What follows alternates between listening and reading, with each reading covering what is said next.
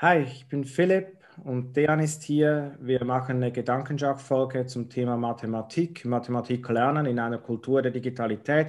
Wir sind heute mal nur zu zweit und spielen uns so ein bisschen die Bälle zu. Ähm, und es geht eigentlich wie ein bisschen um die Frage, was auch die Auswirkungen aus meiner Sicht einer sehr ver, verknockt, also ver, verunglückten Mathematikdidaktik ist, die so aus meiner Sicht auch nicht mehr zeitgemäß ist und ähm, wie man da vielleicht auch einen besseren Weg einschlagen könnte. Ähm, Habe ich das mal so richtig ähm, vorgeschlagen oder vorgestellt, Dejan? Was meinst du? Ich denke, es ist ein, ein, guter, guter Auftakt. Vielleicht muss man noch zum Kontext dazu sagen, äh, dass wir beide auch in, beim Institut für zeitgemäße Prüfungskultur mit aufgeschlagen haben in den letzten Wochen und äh, da versucht haben, einfach das Thema Prüfungskultur nochmal genauer zu beleuchten und so in, in, ins Gespräch zu bringen. Und unter anderem hast du einfach da jetzt einen älteren Beitrag für dich ausgegraben, wo es darum ging, eben diese Prüfungskultur speziell mit dem Fach Mathematik mal genau zu beleuchten. Und da dieser, dieser Blogbeitrag, der ist ein bisschen äh, provokant formuliert und da hast du auch ein paar Thesen geschildert. Vielleicht können wir diese Thesen oder diesen Blogbeitrag als Grundlage für die heutige Sendung nehmen. Ja, das können wir sehr gut machen. Ich möchte vielleicht gar nicht mit der größten Provokation einsteigen, sondern vielleicht gleich bei der Prüfungskultur bleiben, wo für mich so mehrere Probleme eigentlich auftauchen, die von der Mathematik ausgehen. Das eine ist, wenn man über alternative Prüfungsformate spricht, was wir in diesem Institut für mehr tun wollen, wo wir auch äh, Lösungsansätze vorstellen wollen, dann kommt häufig aus dem Fach Mathematik und aus verwandten Fächern kommt ähm, Widerstand, weil es heißt, das geht jetzt in unseren Fächern nicht. Da kann man jetzt nur ganz, ganz klassisch prüfen. Das ist ein Problem. Und das Zweite ist auch, dass in ähm, mathematischen Prüfungen so vorgegeben wird, dass ähm, so etwas mit einem Aufgabenlösen, mit einem ganz klaren Erwartungshorizont, ähm, wo, wo dann exakt Punkte vergeben werden, ein exakter Maßstab da ist für Noten, dass das so der Goldstandard für Bewertungen ist und dass alle anderen Fächer, die anders bewerten, dass sie irgendwie soft sind, dass sie es nicht richtig machen, dass sie auch zu gute Noten vergeben, weil ähm, Mathematikerinnen und Mathematiker vergeben häufig sehr schlechte Noten ähm, und dass das dann ähm, eigentlich alles dazu führt, dass auch dieses ganze Thema Prüfungen ähm, an einem sehr schlechten Beispiel eigentlich aufgehängt ist. Also man könnte wie sagen, diese klassischen mathematischen Prüfungen, das sind auch so die Prototypen aus meiner Sicht. Und was ich jetzt in diesem Beitrag ähm, gesagt habe, ist, dass so schlechte Mathematikdidaktik, dass die dann eigentlich von da aus ganze Schulen eigentlich vergiftet werden, weil es so diese Vorstellungen gibt. Also das habe ich jetzt so nicht geschrieben, aber das würde ich jetzt eigentlich so sagen.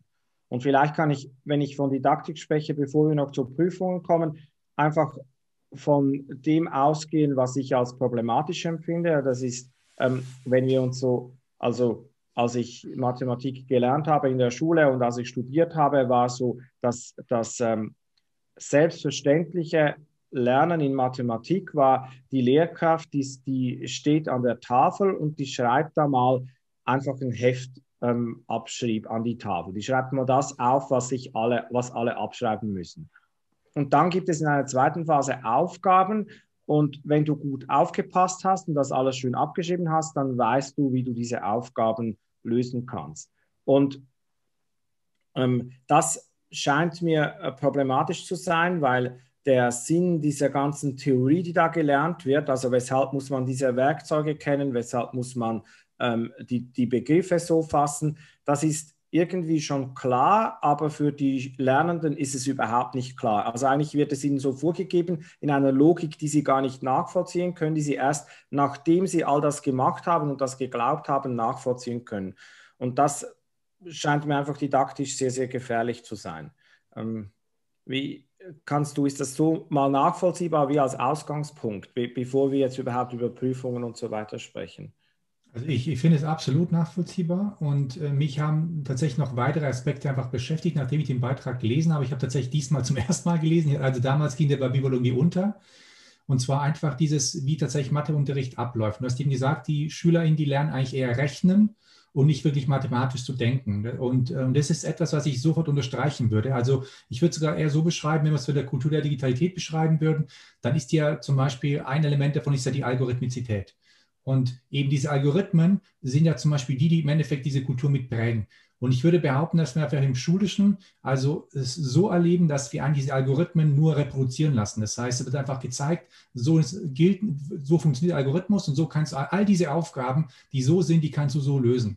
Und wenn ich ganz ehrlich bin, genauso habe ich für mich Mathe auch dann gelöst als Schüler. Also ich weiß noch, ich, ich bin, ich habe äh, tatsächlich im Matheunterricht nicht viel aufgepasst, aber ich habe für mich relativ schnell festgestellt, dass allein die Regelkästen völlig ausreichen, Mathebuch, weil sie eben die Algorithmen beschrieben haben, ähm, dass ich in dem Fall alle Aufgaben, die jetzt kommen, diesen ganzen Blöcken, genau nach diesem Muster lösen kann. Und im Prinzip habe ich mich aufs Abitur genauso vorbereitet. Ich, ich habe einfach eher nur darauf geschaut, wie erkenne ich eine Aufgabe und welche Aufgabe kann ich dann, also welche Auf, die Aufgabe muss zum Algorithmus zugeordnet werden. Das war also die Kernaufgabe vom Abitur, ja, oder die Kernherausforderung.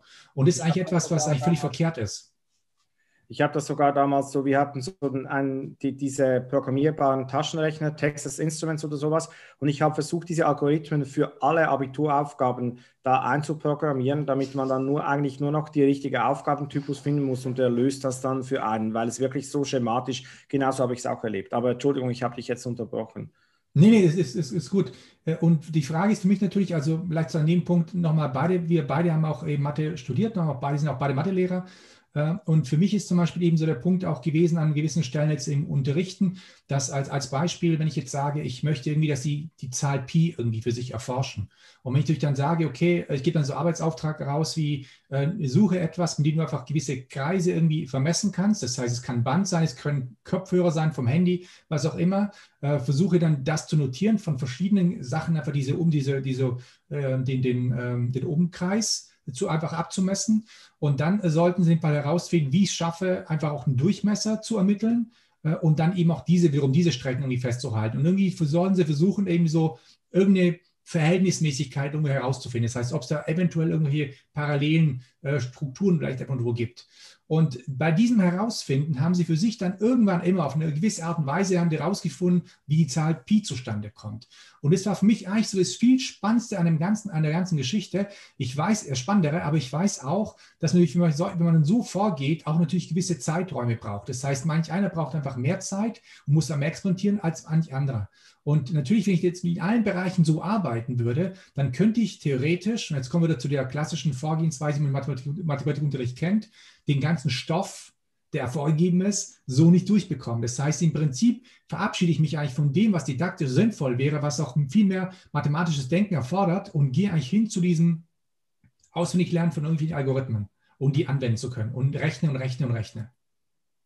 Ja, genau. Und ähm, da ist natürlich Digitalität auch wieder also wenn du sagst, ja, bis zum Abitur musst du halt Algebra, das muss so und so weit ähm, gemacht sein, weil du musst dann irgendwie ähm, mit diesen Formeln umgehen können und so weiter. Und das ist halt etwas, was zunehmend, also es ist wie man in den 70er, 80er Jahren gesagt hat, nee, nee, das darfst du nicht mit einem Taschenrechner rechnen, weil wer weiß, ob du immer einen Taschenrechner dabei hast, kann gut mal sein, dass, das, dass du keinen Taschenrechner hast. Das war damals ja ein Luxusgut. Es ist heute komplett lächerlich, sich vorzustellen, ich bin mal irgendwo und ich habe keinen Taschenrechner. Also weshalb soll ich mich auf so eine Situation vorbereiten? Das ist wie so, ja, ich bereite mich mal vor und ich bin irgendwo und habe kein Brot. Und jetzt muss ich Brot irgendwie, ich muss noch Weizen anpflanzen und so weiter. Es ist ein lustiges Experiment. Ich habe mal einen Artikel gelesen, wie jemand ein Sandwich von null gemacht hat, alle Zutaten selber ähm, angepflanzt und so weiter. Das ist total witzig, aber das ist einfach keine reale Situation. Und jetzt was damals der Taschenrechner war, das ist heute einfach die ganze Algebra. Du kannst jede Gleichung, die es irgendwie gibt, die kannst du ähm, mit einem Scan kannst du die auflösen. Ein Smartphone hinhalten, Gleichung scannen und du hast die Lösung. Und das ist, da haben mir damals, als ich so einen Taschenrechner hatte, haben die Leute gesagt, ja, aber da gibt es Integrale, die, kannst, die kann der Taschenrechner jetzt noch nicht lösen und so weiter. Das ist heute auch absurd. Also ähm, ich kann keine Integrale lösen, die, die mein, mein Handy oder mein Computer nicht auch lösen können. Und von daher müsste man sich überlegen, wie reagiert man jetzt darauf, dass es diese Möglichkeiten heute gibt und dass wir uns ständig, also dass auch Kinder, die Kopfrechnen lernen und, und die, die ähm, all diese Operationen lernen müssen, dass die natürlich wissen, dass es nebenher Taschenrechner gibt, dass ihr Handy das alles auch kann.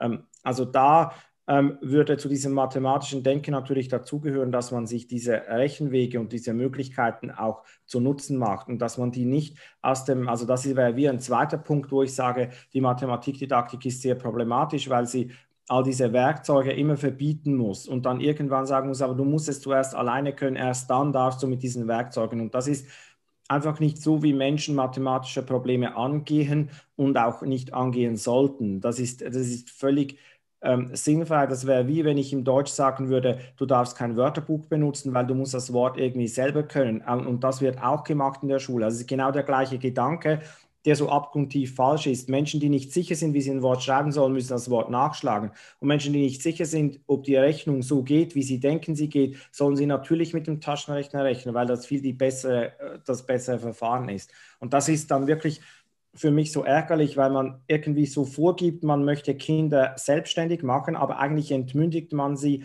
indem man ihnen gewisse Wege verbietet, die kein rationaler Mensch jemals auf die, auf die sie verzichten würden.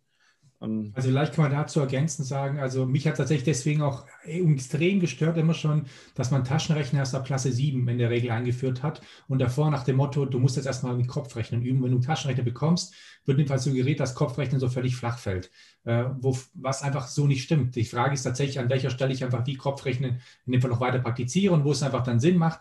Äh, und deswegen, also ich, ich, ich, ich finde diesen Generalverdacht immer, dass in dem Fall irgendwie es zu Faulheit führt wenn man einfach gewisse Techniken einfach einsetzt, die Kulturtechnik einfach leichter da, und da ist, äh, die finde ich an sich erstmal verkehrt.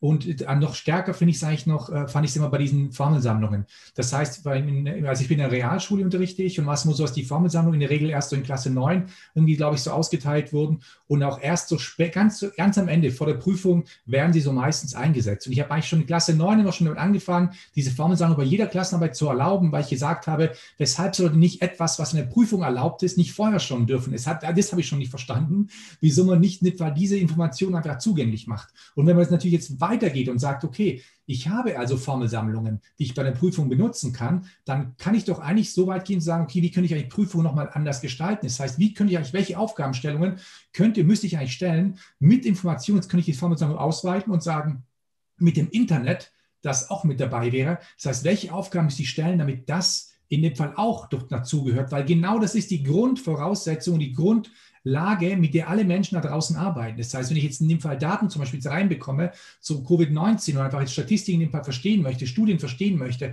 oder jetzt auch diese ganzen steigenden oder fallenden Zahlen äh, von, von äh, Inzidenzwerten, dann muss ich ja in dem Fall auch mathematisch an gewissen Stellen denken. Da brauche ich Informationen, da muss ich recherchieren. Und all das müsste doch in so einer Prüfung zum Beispiel auch abbildbar sein. Und da würde ich nicht behaupten, dass sie dadurch fauler sind oder weniger in der Mathematik verstehen. Im Gegenteil. Was sie in dem Fall feststellen würden, ist, wie kommt komplex die ganze Geschichte ist, dass einfach auch manche Zahlen, und das ist genau das, was die Mathematik ausmacht. Das heißt, ein komplexes Problem aus der Realität ins Mathematische zu übersetzen, dann in dem Fall etwas berechnen zu können und dann wieder zurück zu übersetzen. Und das ist genau das, was wir jetzt in den letzten Monaten, den letzten Jahren einfach extrem erlebt haben, dass diese Fähigkeiten einfach nicht da sind. Weshalb wir einfach auch diese Bewegung zum Teil haben, die wir heute einfach haben.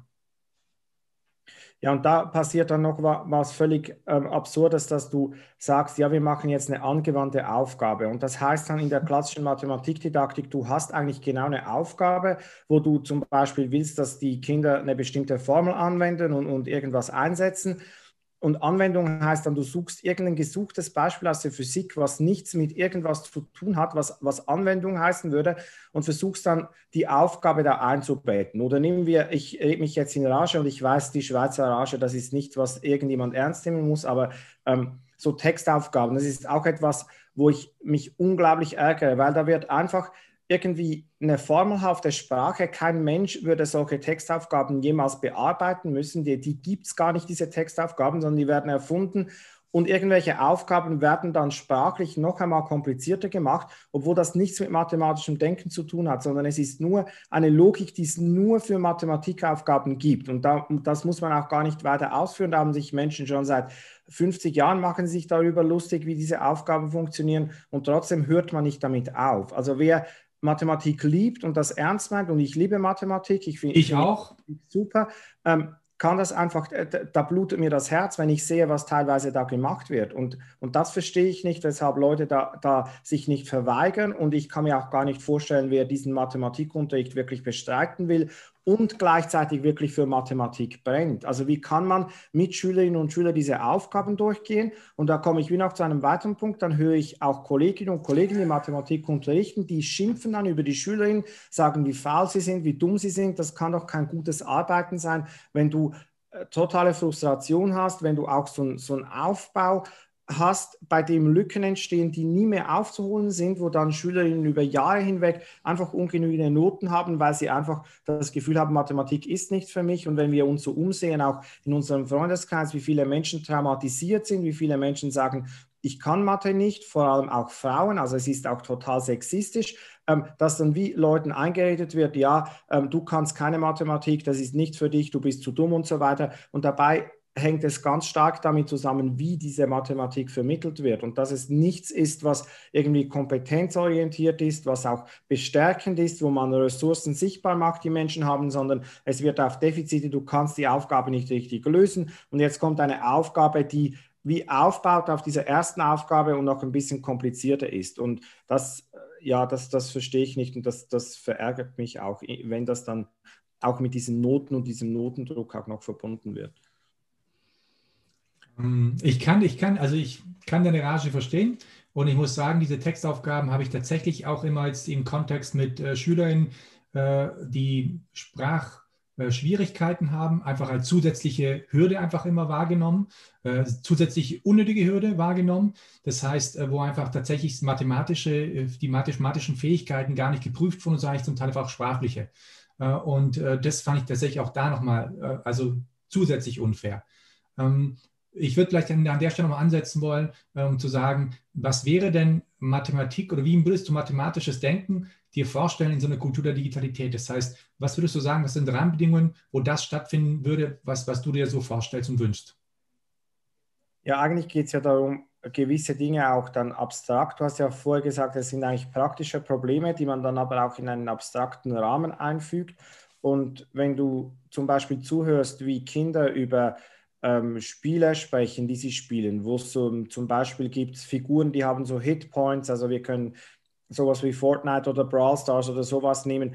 Ähm, und die ähm, werden dann irgendwie, die verlieren Leben, die kriegen Leben dazu und das sind teilweise ähm, ja so klassische Formeln, mit denen das passiert. Und, und die werden auch besser, wenn sie so gewisse Ausrüstungsgegenstände haben oder sowas, die können sich heilen. Und das sind Dinge, die in diesem Spiel drin für Kinder völlig nachvollziehbar sind, wo sie auch locker über diese abstrakten Probleme nachdenken, wo man auch gut äh, Fragen stellen könnte, ja, was würdest du jetzt, wie würdest du eine neue Figur hinzufügen, die, ähm, da braucht es dann auch eine gewisse Balance. Also ich würde ganz viel aus so Spielkontexten rausnehmen. Das, das wäre so das eine. Und das andere, was ich in meiner Ausbildung, wo es um dialogisches Lernen in der Mathematik gegangen ist, äh, mitgenommen habe, ganz viel auch so wie erscheint uns die Welt? Also warum sieht das jetzt so aus, wie es ist? Du hast es jetzt schon mit den Kreisen beschrieben. Also ähm, auch wenn ich, wenn ich so gewisse, wenn man Pythagoras, da gibt es auch wunderbare Visualisierungen, wo du dir überlegen kannst, mhm. ja, weshalb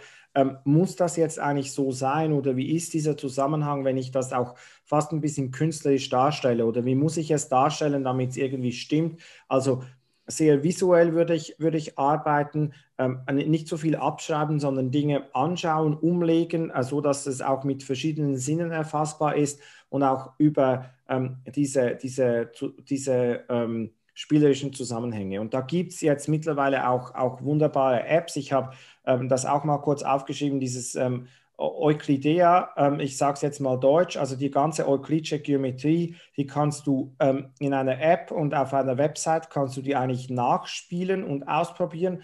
Und das ist, das sind ähm, so digitale Objekte, die du so verschieben kannst, als hättest du ein, ähm, einen Zirkel und ein Lineal, also ganz klassisch ähm, Euklid, die, die ganz einfachen Werkzeuge.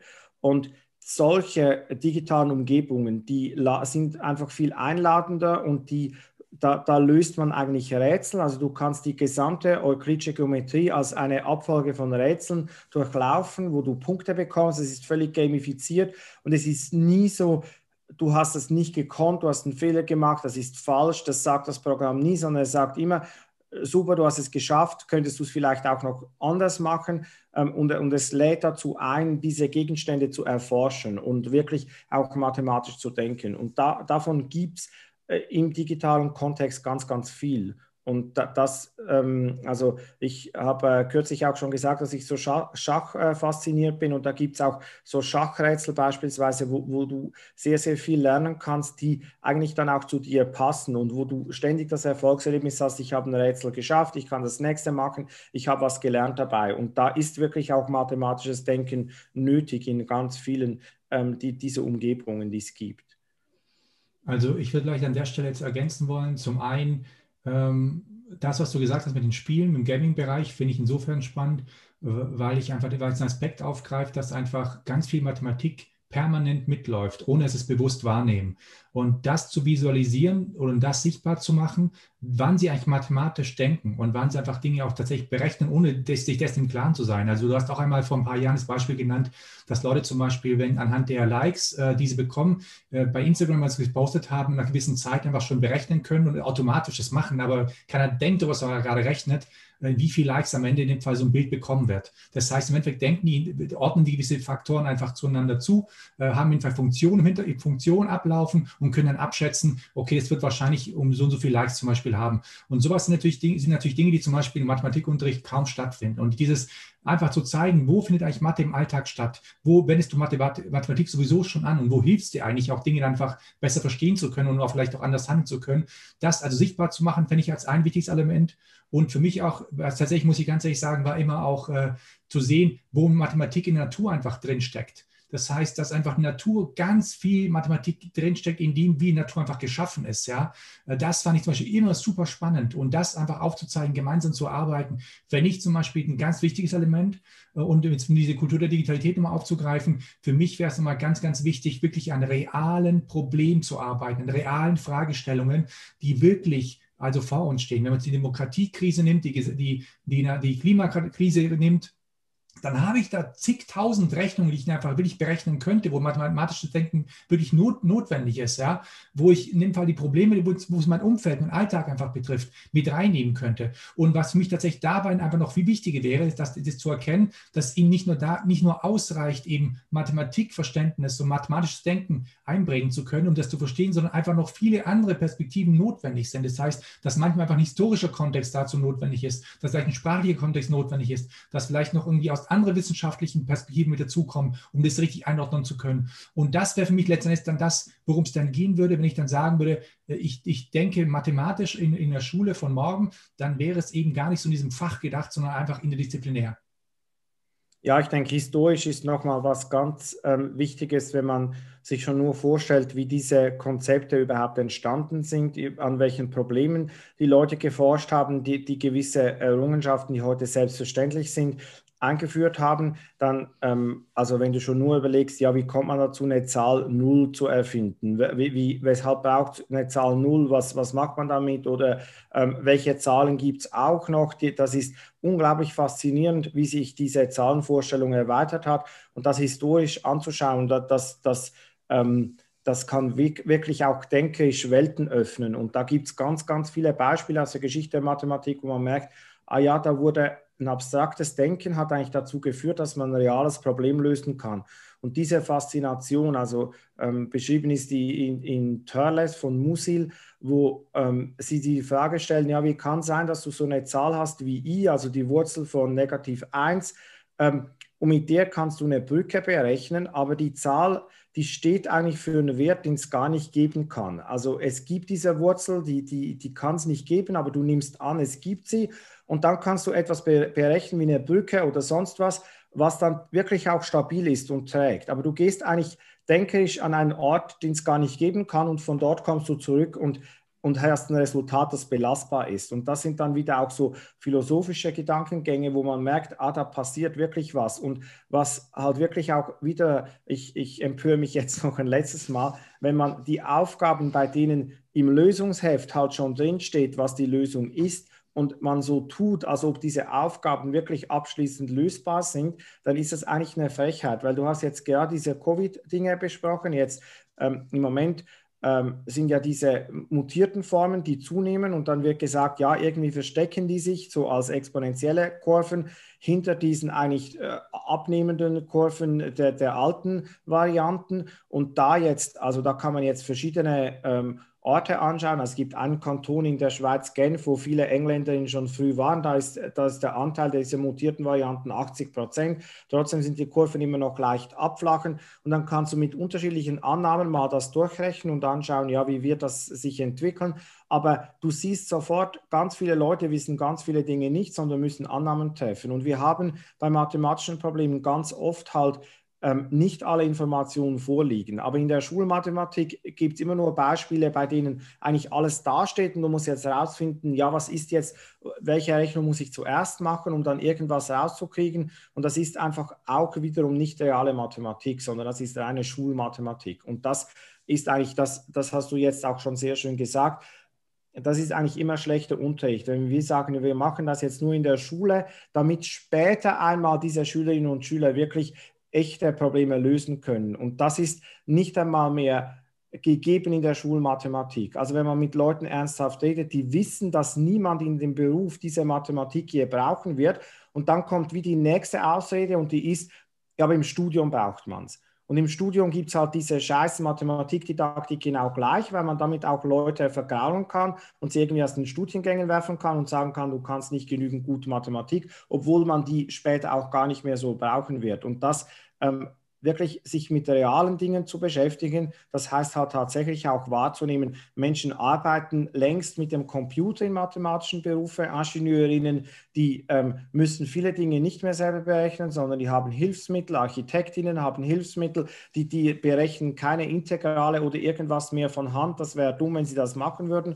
Und da wirklich mal so einen Reality-Check zu machen. Also was, wo gibt es die Aufgabe, die ihr hier löst im Mathematikunterricht wirklich? Wer, wer löst die ernsthaft? Sprecht mal mit Personen, die in so einem Bereich arbeiten und fragt, die löst ihr solche Aufgaben von Hand? Und wenn das nicht, wenn ihr niemanden findet, der die Aufgaben so löst, warum lässt ihr dann die Schülerinnen und Schüler die so lösen? Was ist der Sinn äh, davon? Das ist das, was, was ich nicht verstehe. Und ähm, wie wir jetzt schon gesagt haben, diese Aufgaben im Buch stehen und du hast jetzt auch den Stoff angesprochen. Also oft denkt man, ja, aber das ist halt irgendwie der heilige Stoff. Also das ist natürlich ein Problem. Also wer neu in den Beruf kommt, denkt, ich habe den Stoffplan, den muss ich durchkriegen oder ich habe eine Fachleiterin und die sagt mir, du musst das und das mit, mit deinen Klassen durchnehmen. Dann ist es klar, dass man da so in diesen, da, da reinrutscht und das dann auch abprüft. Und da ähm, ja, passieren halt viele Probleme, ähm, ja, verewigen sich oder, oder äh, verhärten sich, mhm. ja, die, man, die man längst lösen könnte oder lösen müsste, wenn diese Einsicht da wäre. Also du hast im Endeffekt jetzt, bevor ich zur, zur äh, zentralen goldenen Frage komme, äh, wie dann eben diese Prüfung aussehen müsste, äh, die du jetzt in dem Fall beschreibst. Das heißt, wie, also was glaubst du denn, äh, was so eine Prüfung, äh, also welche Fragen gestellt werden müssten, wie man diese Leistung dann, die da erbracht wird, gemessen werden könnte. Also bevor du das an, darauf antwortest, möchte ich noch darauf verweisen, dass einfach, ich habe vorhin gesagt, dass Mathematik in der Natur so drinsteckt und das meine ich natürlich auch in verschiedenen Bereichen, wie zum Beispiel Kunst. Das heißt also auch in der Kunstbereich mit goldener Schnitt und vielen anderen Bereichen. Da kann man, hat man so viel Mathematik drin, was zum Teil gar nicht so richtig äh, angewandt wird und genutzt wird. Das ist für dieses Potenzial. Oder Musik, ja, das heißt auch Brüche. Also ich kann ich kann, also ich habe diese Verbindung der Mathematik, habe ich eigentlich in alle Lebensbereiche hinein. Und das finde ich, ich persönlich, wirklich als jemand, der Mathematik wirklich absolut liebt, ja, und auch logisches Denken einfach echt liebt, weil ich genau damit mir einfach all das, was ich bis in meinem Leben erreicht habe, genau erarbeitet habe.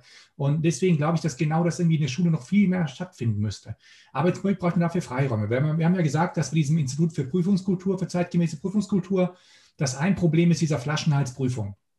Und du hast auch schon jetzt mehrfach angesprochen, dass im Endeffekt dann auch selbst wenn es LehrerInnen bereit wären zu sagen, ich möchte jetzt einen Weg gehen, ich möchte einfach andere Aufgabenstellungen haben, ich möchte jedenfalls nicht mit Schulbüchern arbeiten, sondern ich, mache, ich arbeite einfach anders. Ich lasse diese SchülerInnen sich einfach diese, dieses, diese Themen einfach an, anders erarbeiten, vielleicht offener in Projekten. Ähm, am Ende steht aber doch die Prüfung.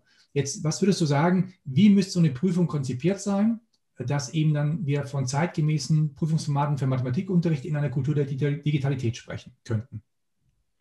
Ja, das ist natürlich, muss man sagen, das ist immer die Frage der rechtlichen Voraussetzungen, der Möglichkeiten, die man hat. Also wenn man das jetzt ganz allgemein formulieren will. Du könntest jetzt, du könntest jetzt für dich jetzt formen, wie, du, wie es dir gefällt. Das heißt, du könntest juristisch, könntest jetzt einfach, ich packe jetzt juristisch, äh, ähm, bin ich die goldene Fee und sag, puff, Philipp, sag mir, was ich machen soll, ich strick's dir. Was müsste ich stricken?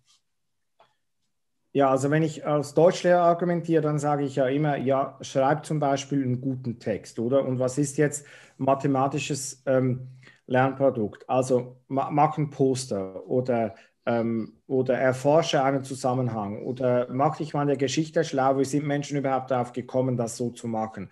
Ähm, und so etwas versuch dich einzulesen, recherchiere und fasse es dann so zusammen, dass du es eigentlich anderen auch erklären könntest. Ähm, also so in eine Vermittlungsaufgabe, in eine Vermittlungsrolle schlüpfen. Das wäre für mich so das Standardmodell, wo man sagen kann, das ist ein Lernprodukt, wo ich dann auch im Gespräch darüber, also wir machen, alle machen ein Poster, wir, wir machen eine Ausstellung im Schulzimmer, gehen die Poster durch und die Prüfung wird dann ähm, jetzt erklärt halt, ähm, wer auch immer dran ist. Mana äh, ist jetzt an der Reihe und Mana erklärt jetzt, ähm, weshalb sie das Poster so gemacht hat, wie sie es gemacht hat, was sie da zeigen wollte. Und dafür kriegt sie, wenn sie jetzt sein muss, eine Note. Im besten Fall kriegt sie einfach Applaus dafür, weil sie es total gut gemacht hat ähm, und es gar nicht nötig ist, jetzt äh, dafür irgendwelchen Vergleich ähm, anzustreben. Und dann kann es aber auch sein, dass man zum Beispiel sagt, ja, du musst jetzt, also vielleicht ähm, ich, will auch gar nicht irgendwelche Grundfertigkeiten auch schlecht reden. Also vielleicht kann man sagen, ja, das kleine Einmaleins, das muss jetzt einfach sitzen. Also irgendwie sollte man diese Automatismen haben, dass du, dass man schnell ähm, Zahlen ähm, multiplizieren kann. Und dann muss man vielleicht sagen, ja, versuch das jetzt so zu lernen, da sind die Reihen, ähm, such dir einen Weg. Ähm, ich biete dir auch verschiedene Möglichkeiten an, wie du das machen kannst. Und am Schluss beschreibst du, wie ist es dir gelungen, die schwierigen Reihen ähm, auch zu, zu bewältigen. Wie hast du die gelernt? Wie hast du, wie hast das gekonnt? Also sowas wie Lernreflexion. Ähm, und da mhm. gibt es natürlich ganz, ganz viele Tricks. Also wenn man mit Kindern über das Einmaleins spricht, dann, dann, hört man immer wieder, dass sie sich gewisse Dinge ganz gut merken können, aber das ist immer wieder unterschiedlich. Also die einen lernen es auswendig, die anderen sehen irgendwelche Muster und es ist total wichtig, dass sie diese Erkenntnisse auch formulieren können. Ähm, und das wird dann einfach in, das, da gibt es in der Grundschule gibt es auch sehr gute didaktische Modelle, in denen das ähm, angestrebt wird, die auch sehr differenziert sind, wo man merkt, die einen Kinder, die können zum Beispiel so Zehnerübergänge beim, beim Addieren, das können die problemlos und andere oder hunderte Übergänge und andere haben da genau Probleme und dann versucht man sie so zusammenzutun, dass die einen den anderen das halt erklären oder dass sie neue Wege, vielleicht nochmal neues Lernangebot bekommen und so ähm, könnte man dann natürlich auch wie wieder ähm, durch die Reflexion auch ein, Prüfungs, ähm, ein alternatives Prüfungsangebot machen. Und in der dialogischen Didaktik, ich habe das schon erwähnt, dass ich das so gelernt habe bei Peter Galin, bei, dort war es immer so, dass man sowas wie ein Lerntagebuch schreibt, also es war sehr stark problemorientiert. Äh, er hat ein Problem vorgegeben als Lehrer und dann haben die Kinder versucht zu beschreiben, wie sie dieses Problem lösen würden. Und das waren dann ganz unterschiedliche Zugänge bei denen man dann auch gemerkt hat, okay, ich kann vielleicht von mehreren anderen aus der Klasse was übernehmen. Und dieses Kollaborative, das scheint mir auch etwas zu sein, was ein großer blinder Fleck in der Mathematikdidaktik ist, dass Menschen halt zusammen Aufgaben lösen können. Und da ist dann schnell der Verdacht da, ja, die einen können es halt nicht, die schreiben dann einfach ab, aber dass man auch im Gespräch über Probleme auf Lösungen kommt, das, das ist wirklich noch gar nicht so verankert, sondern es ist ganz stark, jeder und jeder muss das alleine ähm, können. Und Hast vielleicht ich dann, ja, ich würde an der Stelle die, vielleicht ergänzen wollen, äh, weil du gesagt hast mit dem Gespräch. Also ich höre ganz häufig, ich habe jetzt in den letzten Tagen auch häufiger mit Leuten da tatsächlich ein bisschen darüber gestritten, also kontrovers diskutiert. Und dann war auch immer, immer dieses Argument, ja, wenn sie es gemeinsam machen, dann kann ich ja nicht mehr wissen, von wem was kommt, ja, und wer was irgendwie erarbeitet hat. Und dann denke ich immer, ja, und, und jetzt? Und was ist denn so daran schlimm, woher es den Fall hat? Wichtig, also eigentlich geht es doch darum gehen, dass jemand etwas gelernt hat. Jetzt wie er es gelernt hat, ist mir ehrlich gesagt Schnuppe. Das heißt, wenn er verstanden hat, wie es funktioniert, mir das erklären kann und ich sehe, dass er es verstanden hat, dann bin ich doch völlig zufrieden damit. Ob es jetzt in dem Gespräch vorhin mit jemandem irgendwie für sich er, er, erkannt hat oder gelernt hat oder Fall zu Hause durch seine Eltern, die unterstützen konnten oder übers Internet, weil er irgendwas gelesen hat oder Video angeschaut hat, ist mir völlig egal. Das Ziel muss doch sein, dass die Person darauf vorbereitet ist, in dem Fall das Problem für sich selbstständig lösen kann. Und deswegen macht die für die Kollaboration, ist dieser, dieser, dieser Aspekt von, ja, wer hat es dann von jemand anderem vielleicht? Ja, ja, mag ja sein. Ist doch in Ordnung. Aber wenn es dann dadurch verstanden ist, ist doch gut. Und das ist genau der springende Punkt. Also für mich ist die Mathematik tatsächlich eben ein Bereich, wo man wirklich eigentlich schon viel probieren kann. Und der jetzt auch juristisch auch jetzt schon möglich ist, ist die mündliche Prüfung. Und da muss ich sagen, dass ich einfach schon seit vielen, vielen Jahren genau da mit Kolleginnen und Kollegen auch schon viel gestritten und gekämpft habe, weil ich eben auch diese mündliche Prüfung häufig bisher erlebt habe als schriftlich-mündliche Prüfung. Das ja. heißt, die Leute machen eigentlich das, was schriftlich gemacht wurde, nochmal nur mündlich. Das heißt, sie geben Aufgaben raus, schriftlich, also Aufgaben, die geschrieben dastehen und sollen sie dann vorrechnen und denen zeigen. Also im Endeffekt machen die schriftliche Prüfung mit laut denken. Und das ist nicht, was ich in der mündlichen Prüfung verstehe. Und da habe ich wirklich sehr, sehr kontroverse Debatten bisher geführt. Und ich habe tatsächlich diesen Ansatz gewählt, den du jetzt beschrieben hast. Das heißt, ich habe versucht, echte Probleme einfach mit reinzubringen. Und ich wollte aber nur die Ansätze von denen wissen. Das heißt, ich wollte wissen, wie würden sie das Problem lösen. Und ich habe aus verschiedenen Themengebieten einfach Probleme genommen, die ich im Alltag für mich einfach so erlebt habe und die die Schülerinnen aus dem Alltag kennen. Was aber wichtig dabei ist, bei dieser mündlichen Prüfung ist natürlich, dass im Vorfeld solche Sachen gemacht werden mussten. Das heißt, natürlich muss ich sowas schon vorher geübt haben, dass sie eben auch eben diese Flexibilität mitbringen, an Probleme, die völlig neu sind, zum ersten Mal gehört werden, auch dann locker rangehen können und sich die Zeit nehmen und auch nicht irgendwie nervös werden und dann gar nichts mehr einfällt. Das heißt, auch das muss praktiziert werden. Und deswegen dieser letzte Aspekt, weil diese Nervosität einfach manchmal dazu führt, und wenn man es nicht trainiert hat, dass Menschen dann gewisse Leistungen nicht abrufen können, ist für mich so der zentrale Punkt, wieso ich an sich Prüfungen abschaffen würde, weil ich nicht verstehe, was sie bringen sollen. Sage ich ganz ehrlich. Ich erlebe sie in den, also in den knapp 20 Jahren, die ich unterrichte, habe ich sie eigentlich als künftige Stresssituation erlebt. Äh, und mir tun die Schülerinnen immer da wahnsinnig leid, die darunter wirklich dann zum Teil zusammenbrechen oder damit nicht umgehen können, weil ich nicht weiß, wem damit geholfen ist. Also ich, wenn ich in dem Fall eine Leistung messen möchte und wissen möchte, was jemand kann, dann weiß ich nicht, wieso ich zusätzlichen Stress, eine Stresshürde mit einbauen muss.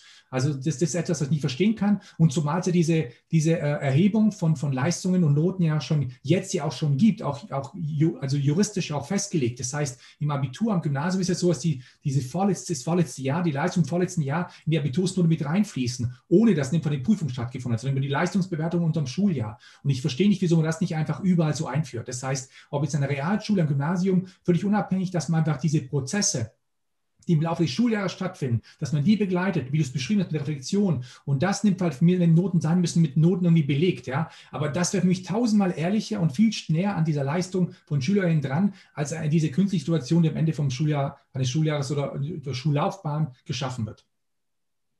Ja, genau. Und du kannst auch recht früh, kannst du den Kindern auch schon beschreiben, was sie vielleicht an Grundfertigkeiten können sollten und, und wie sie das üben können. Da, da gibt es ja auch ganz viele Möglichkeiten, das zu vereinfachen. Ja, und dann kann man das ja auch sehr gut selber einschätzen, wie gut kann ich das jetzt und, und ähm, ähm, ja, woran muss ich noch arbeiten? Und vieles von dem, was du jetzt gesagt hast, ist immer wieder der Logik geschuldet, dass man doch immer wieder diese Prüfungen halt so, wie sie jetzt sind, im Kopf hat und deshalb auch fragt, ja, aber wer hat jetzt welchen Anteil an diesem Gruppenergebnis gehabt? Also wenn du dir in der Pizzeria eine Pizza bestellst, dann würdest du nicht sagen, ja, wer in der Küche hat jetzt genau welchen Anteil an dieser Pizza gehabt. Na klar, jemand hat sich vielleicht den Teig gemacht, vielleicht auch mehr zusammen, jemand hat einen Belag gemacht, jemand hat sie ausgeliefert und so weiter, hat, hat einkassiert. Das gehört halt einfach dazu, dass man verschiedene Dinge und, und wie, was soll das jetzt bringen, das rauszurechnen. Das ist völlig uninteressant, das zu erfahren.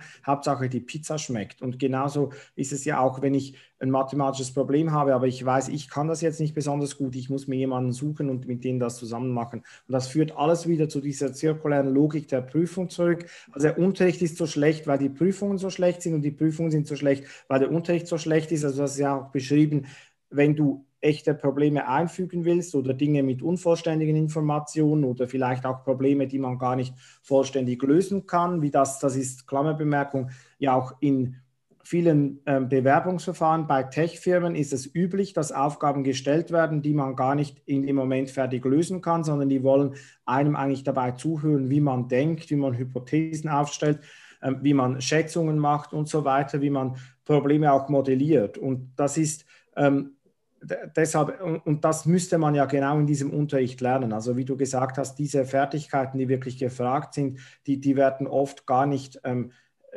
gar nicht unterrichtet, gar nicht gelehrt, gar nicht geübt. Ähm, und dafür werden diese Aufgaben, die dann auch mit großen Ängsten und Unsicherheiten und, und ähm, Nervosität verbunden sind, werden so in den Vordergrund gestellt. Ja. Gäbe es noch etwas, was man abschließend hier noch hinzufügen müsste zu unserer äh, Folge zum Thema Mathematik, Kultur der Digitalität, Prüfungen und Rand. Ja, vielleicht einfach zum Schluss würde ich ganz gerne eine Einladung aussprechen. Also wenn ich mit ähm, Abschlussklassen Deutschunterricht mache, dann sagen oft Kolleginnen und Kollegen aus der Mathematik, ja Deutsch, da ist es einfach, weil du sprichst über Dinge, die sie interessieren und die, die kommen gerne in Deutschunterricht, deshalb geben die das auch gar nicht auf. Und die Frage wäre, wie könntet ihr Mathematikunterricht gestalten, dass alle Schülerinnen das irgendwie interessant finden? Und da darf man keine Ausreden eigentlich zulassen. Also darf man nicht sagen, ja, die finden halt Mathematik nicht interessant oder die sind nicht talentiert dafür oder ähm, die interessieren sich nicht für das, was in diesen Stoffplänen steht, sondern das ist die genuin didaktische Aufgabe, dass man das, was mathematisches Denken ist, für Schülerinnen und Schüler so zugänglich macht, dass sie das auch gerne machen, dass, dass sie Lust dabei empfinden, weil wir wissen ja, wie es ist, Mathematik zu mögen, äh, fasziniert zu sein von Mathematik. Und das müsste eigentlich in diesem Unterricht auch so rüberkommen, ohne dass da Ängste und Versagensängste und, und ähm, Fehlerkultur in einem negativen Sinne vorherrschend sind. Und, und das würde ich sehr gerne sehen, dass Kinder gerne in den Mathematikunterricht gehen, das nicht als etwas Belastendes, Langweiliges empfinden, sondern als etwas Faszinierendes. Es, ist, es sind abschließende Worte einer Liebeserklärung an die Mathematik in einer Kultur der Digitalität.